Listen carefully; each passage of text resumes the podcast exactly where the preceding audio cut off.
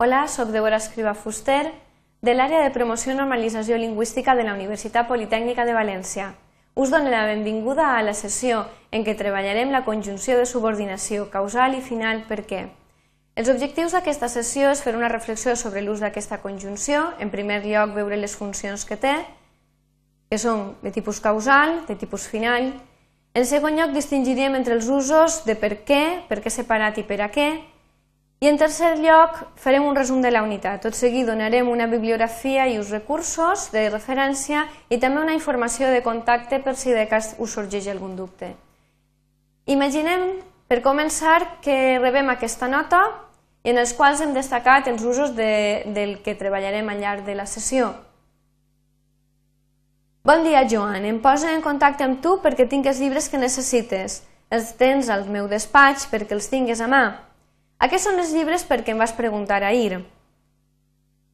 En tot cas, per què no m'has telefonat abans? A més, per a què et fan falta els llibres? Sé que vas molt atrafegat. Demà em comentes el per què en el sopar. Fins demà. Carme. Comencem mirant les funcions de la conjunció per què, atenent a la funció causal i per a la qual cosa agafem una oració de la nota anterior.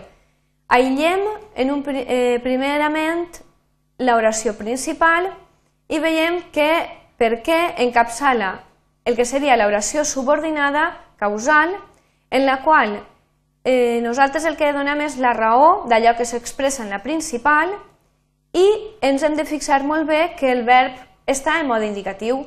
A més a més, quan solem escriure aquestes frases solem cometre alguns, algunes errades com són escriure el per què separat amb accent tancat o obert o el per què junt amb accent tancat. Aneu en compte amb aquest, amb aquest aspecte. Passem ara a la funció final de la conjunció per què. Agafem també una oració de la nota anterior que diu els tens al meu despatx perquè els tingues a mà. Aïllem la primera part de l'oració i recordem que això és l'oració principal i la conjunció per què introdueix l'oració subordinada de tipus final on donem la finalitat o l'objectiu referit a l'oració principal. Fixem-nos que el verb en aquest cas va en mode subjuntiu. Després també el que vull cridar-vos l'atenció és que tant parlant com escrivint solem fer algunes errades com són calcar del castellà per a què i transcriure en valencià per a què, bé amb accent tancat o bé amb accent obert i després també perquè ho solem fer tancant l'accent. Tracteu d'evitar aquesta errada. Passem ara a la distinció entre per què, per què separat i per a què. Atenem també a, un, a fem un resum mínim del que hem dit fins ara i recordem les frases que hem analitzat. En aquestes frases el que, veu, el que veiem és que el, eh, veiem els usos causals i finals. Em poso en contacte amb tu perquè tinc els llibres que necessites i el, els tens al meu despatx perquè els tingues a mà. Passem ara, en una altra oració, a la combinació perquè ha analitzar el primer ús. Aïllem novament l'oració principal. Aquests són els llibres. I ens fixem que aquesta combinació, aquesta combinació de per més que separada, just just està darrere d'un substantiu, és a dir, l'antecedent, per la qual cosa hem de pensar que aquest ús de per què correspon a, a la introducció d'una oració subordinada relativa a adjectiva.